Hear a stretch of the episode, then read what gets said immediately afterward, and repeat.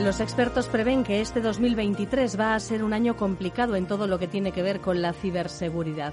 El 68% de las organizaciones españolas afirma haber sufrido recientemente al menos un ataque de ransomware en el que se impide a los usuarios acceder a su sistema o a sus archivos personales y que exige a cambio el pago de un rescate.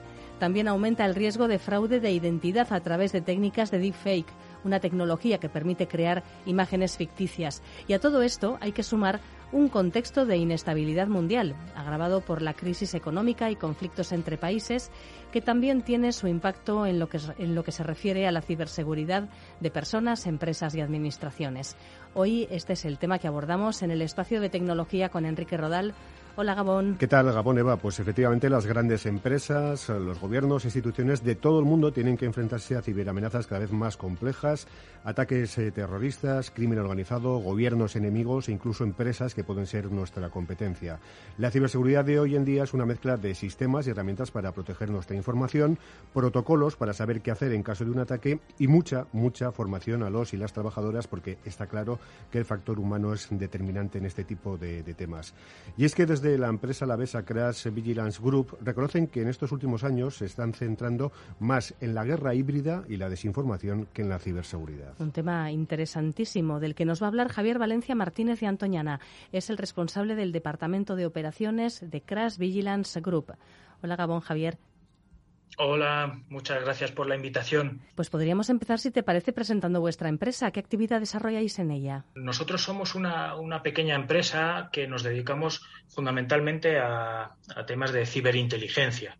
Eh, análisis de, desinformación, de, guerra híbrida, de guerra cognitiva, y ese es un poco el, hueco que estamos encontrando en este complicado mundo.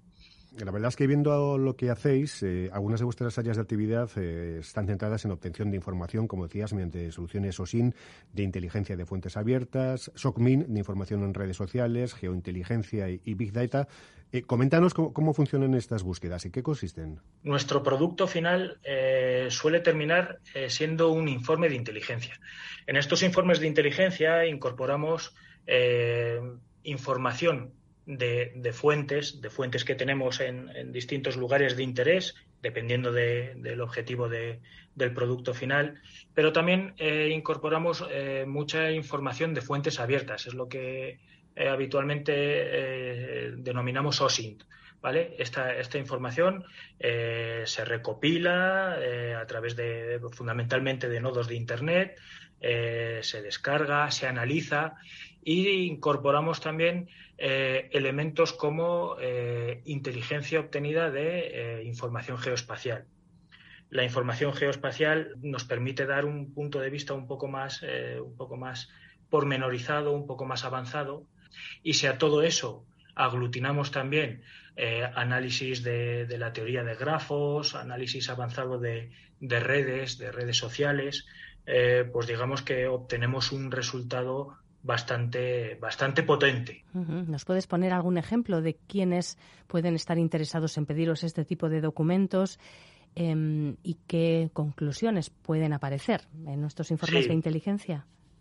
Bueno, eh, fundamentalmente eh, estamos hablando de eh, administración pública, estamos hablando también de, consorcios de empresas, sociedades públicas que prestan su servicio a empresas.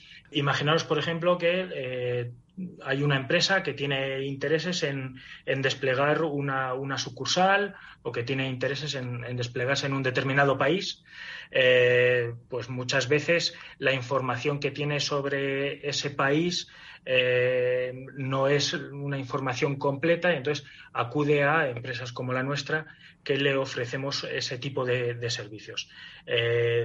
podemos hablar de la seguridad que, puede ofrecer ese país, podemos hablar de los riesgos añadidos en, la zona de, en la zona de, despliegue, podemos hablar de eh, interactuaciones de determinados eh, grupos de interés con, ese determinado país. Es un poco eh, poner, poner el foco de atención a un nivel más relacionado con, el mundo de la inteligencia de negocios, de la, de la inteligencia de, eh, de, este tipo de, servicios para, para poder poner, eh, como he dicho, una, una sede, una oficina, o desplegarse en un determinado lugar. Hmm, entiendo, Javier, que se trata sobre todo de recopilar información susceptible de ciberataques, eh, espionaje industrial, eh, delincuencia, terrorismo, eh, un poco eso, ¿no? conocer el contexto en, estos, en estos ámbitos para ver si puede tener alguna afección sobre los empleados o, la propia empresa, ¿no?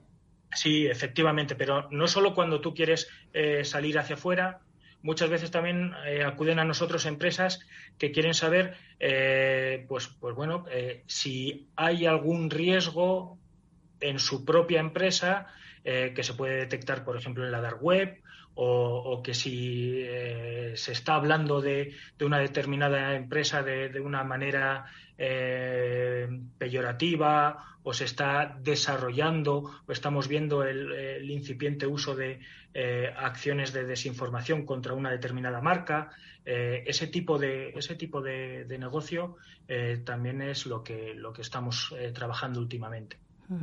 Se ha hablado mucho desde la invasión de Ucrania de guerra híbrida del uso de la desinformación, precisamente como arma tan contundente como, las propias armas de fuego en un momento dado. Y antes has mencionado, me ha llamado la atención, lo de la guerra cognitiva. Eh, ¿Tiene algo que ver con este concepto de guerra híbrida en el que em, desinformas y, bueno, y consigues objetivos? Totalmente. Eh, como ya están advirtiendo los eh, mayores gurús en tema de en tema de, guerra, de, desinformación.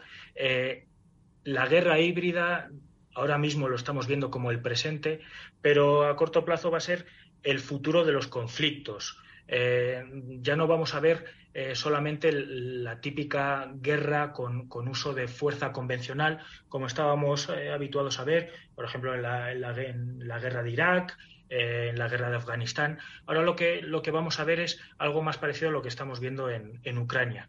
Estamos eh, viendo, eh, a la vez que hay ataques de guerra convencional, estamos viendo importantísimos ataques de guerra cognitiva, estamos viendo importantísimos ataques de eh, guerra de la información, de guerra por, por el discurso, y, esto es un poco la punta del iceberg de lo que nos viene a corto o medio plazo. Claro, hablamos de, guerra cognitiva, de, desinformación por parte de una empresa como, la vuestra.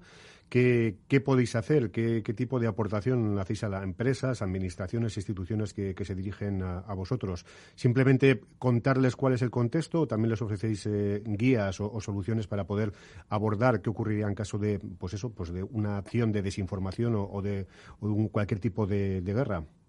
Sí, nosotros, eh, de cara a ofrecer nuestros servicios, eh, ofrecemos eh, primero algo fundamental, que es la formación. O sea, si, no, si no somos capaces de tener formada nuestra sociedad en, el ámbito de, la desinformación, creo que es una de las grandes grietas eh, por las que nos van a colar este tipo de ataques. Por otro lado, llevamos mucho tiempo eh, haciendo análisis y detección temprana de este tipo de, este tipo de ataques.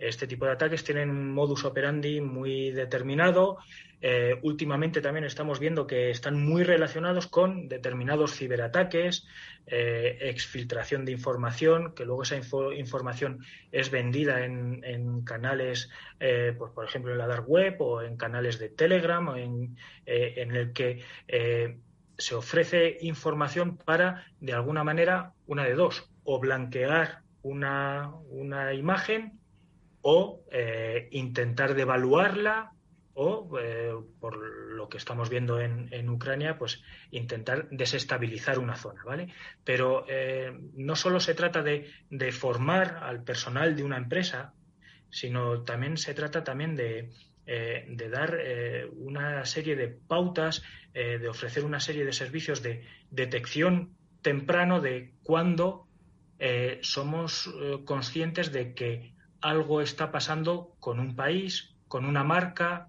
con una determinada empresa, con un determinado nombre, en materia de, desinformación. ¿Y hasta qué punto este tipo de ataques, eh, este tipo de desinformación eh, centrada, pues lo que dices, en una marca, en una empresa, incluso en un país, puede llegar a desestabilizarlo? Sí, por supuesto, mediante técnicas de, guerra híbrida eh, hemos visto cómo en determinados canales de Telegram y en otros canales de redes sociales se, ha proclamado pues determinadas acciones que no están teniendo lugar para, por ejemplo, eh, empezar un, movimiento insurgente, empezar eh, determinadas líneas de, acción, sobre todo relacionadas con, los movimientos migratorios. Eh, la guerra híbrida de lo que trata es un poco de esto, de utilizar este tipo de acciones para generar insurgencias, generar grupos terroristas, eh, generar movimientos migratorios, eh, intentar vincular eh, negociaciones de, recursos naturales o de, negociaciones geopolíticas y económicas de, determinados países para sacar o, obtener beneficio hacia un lado o hacia otro. Ese es el objetivo fundamental de las acciones híbridas. Lo has mencionado en varias ocasiones. Eh, ¿Qué papel juega la Darknet o la Dark Web en, todo lo que tiene que ver con, la ciberseguridad?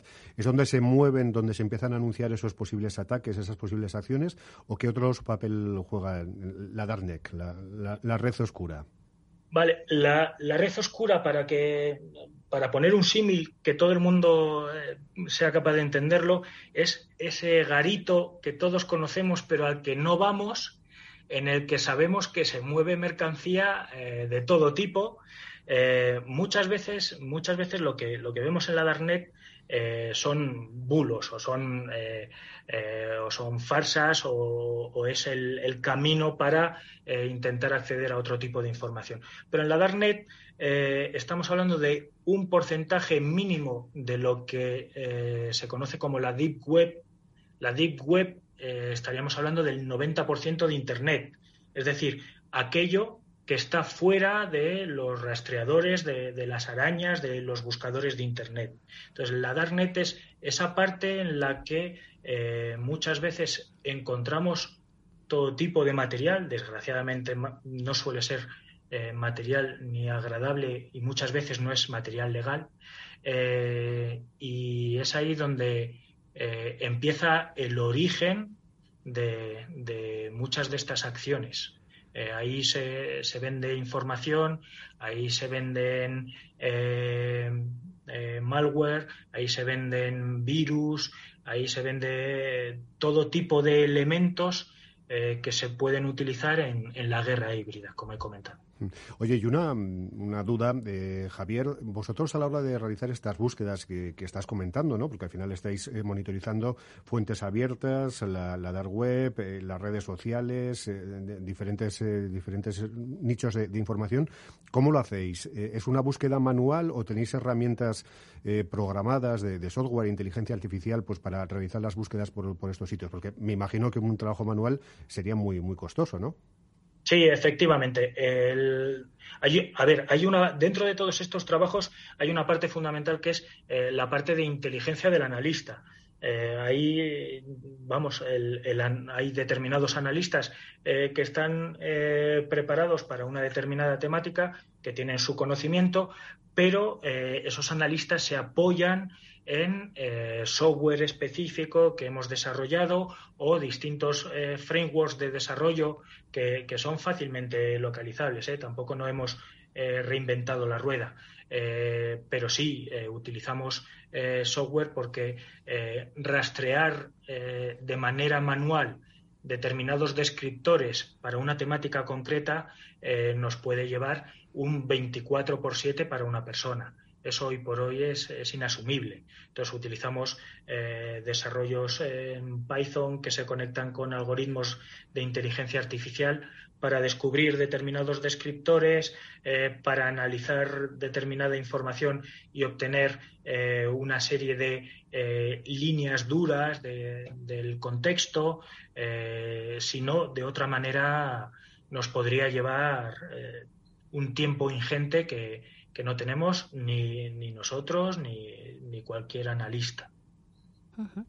Bueno, cuando se habla de ciberseguridad, eh, se repite una y otra vez la importancia que tiene la prevención de estos ataques mediante la formación. En una corporación privada o en una administración pública, en fin, en cualquier lugar donde trabajan personas, ¿de qué manera hay que, hay que formar a estas personas para que estén preparados ante un ataque que tarde o temprano va a llegar? Porque es, es complicado sustraerse a a este tipo de situaciones. En, tu opinión, eh, ¿cuál es el, trabajo de base que tiene que tener toda, toda empresa con empleados y con acceso a Internet, evidentemente? Lo fundamental es eh, asumir que tú eres potencialmente un objetivo de, este tipo de, este tipo de, ataques, ¿vale? Y que eh, nuestro personal es el vector principal por el que nos entra eh, virus, porque nos entran troyanos, por el que nos entran eh, cualquier tipo de, software. Es necesario formar a nuestra gente para que sean conscientes de que en un momento determinado cualquier email que reciban o cualquier dispositivo que conecten a algún ordenador de la empresa puede ser una herramienta a través de la cual se vean comprometidas las redes, se vean comprometidos los servidores, se vean comprometida toda la eh, arquitectura informática de la empresa. Eso por un lado. Y luego, por otro, eh, hay, eh, hay empresas, hay empresas como la nuestra, hay profesionales que nos dedicamos también a intentar evaluar cómo están desarrolladas esas arquitecturas y detectar riesgos de cara a futuros ataques. Algo tan sencillo como la desactualización del antivirus, algo tan sencillo como eh, la no aplicación de parches de seguridad de nuestro sistema operativo o de nuestros entornos de, trabajo. Algo tan sencillo como eso es algo muy común en nuestras empresas. Entonces, para eso es necesario, primero, estar formado y luego, eh, por otro lado, tener también una estrategia y tener también eh, un asesoramiento en, este tipo de, acciones defensivas de cara a un futuro ataque.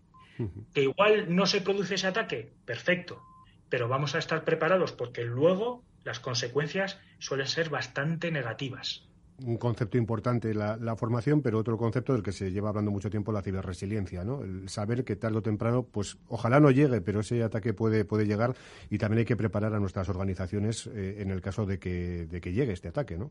Exactamente. Para muchas empresas, algo tan sencillo como un servidor desconectado de Internet, algo tan sencillo como un backup bien organizado, algo tan sencillo como eh, estructuras de eh, seguridad de cara a este tipo de ataques eh, le suena a chino.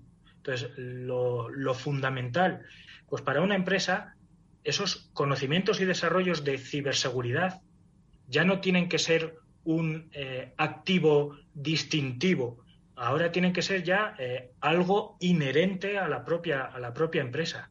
Tenemos que ser conscientes de esas necesidades y tenemos que trabajar en pro de ese tipo de, ese tipo de acciones, porque eh, va, va en el día a día de la empresa. Y ya conozco unas cuantas empresas que han tenido que cerrar por disgustos relacionados con ciberataques. Sois una empresa alavesa, sois una empresa vasca, eh, nacida en el ecosistema de la ciberseguridad en Euskadi, que, sigue avanzando. ¿Cómo, ¿Cómo, ves este ecosistema? ¿Poco a poco se siguen dando pasos? ¿Os estáis especializando en muchas empresas, cada una en vuestros, en vuestros ámbitos? ¿Cómo, os lleváis? ¿Cómo, ¿Cómo va la cosa en, el mundo de la ciberseguridad en Euskadi? Digamos que el, nicho de empresas eh, relacionadas con la ciberseguridad aquí en, Euskadi eh, es bastante amplio, es bastante diversificado y además incluso eh, disponemos de, empresas eh, con una eh, muy buena nota a nivel nacional e internacional. de lo que se trata es de seguir avanzando en esto. De lo que se trata es de, de seguir vendiendo marca Euskadi en materia de ciberseguridad. Disponemos también de un centro vasco de ciberseguridad bastante avanzado. Disponemos de empresas públicas que están apoyando este tipo de, este tipo de estrategias y se, están genera, se está generando un, nicho bastante importante. ¿Cómo nos llevamos las empresas? Pues bueno, eh, digamos que hay, hay relación entre, entre muchas de las empresas, hay, hay buen rollo. Y este buen rollo, pues luego eh, tiene su, su salida hacia el exterior. Y esa salida hacia el exterior, eh, pues muchas veces es la participación de este tipo de empresas en, en proyectos importantes a nivel regional, a nivel nacional e incluso a nivel internacional. Bueno, pues el reto de la ciberseguridad en este mundo cambiante en el que, bueno, pues eh, las crisis no solamente tienen que ver con la economía o con los conflictos, sino también con ese intercambio de información, a menudo falsa, tergiversada o directamente planteada como un ataque terrorista en toda regla. Javier Valencia Martínez de Antoñana es el responsable del Departamento de Operaciones de Crash Vigilance Group, una empresa alavesa que, que desarrolla trabajo de inteligencia en este sentido. Pues eh, nada, un placer, Javier. Muchísimas gracias. El, el placer ha sido mío. Gracias a vosotros. Agur, Gabón.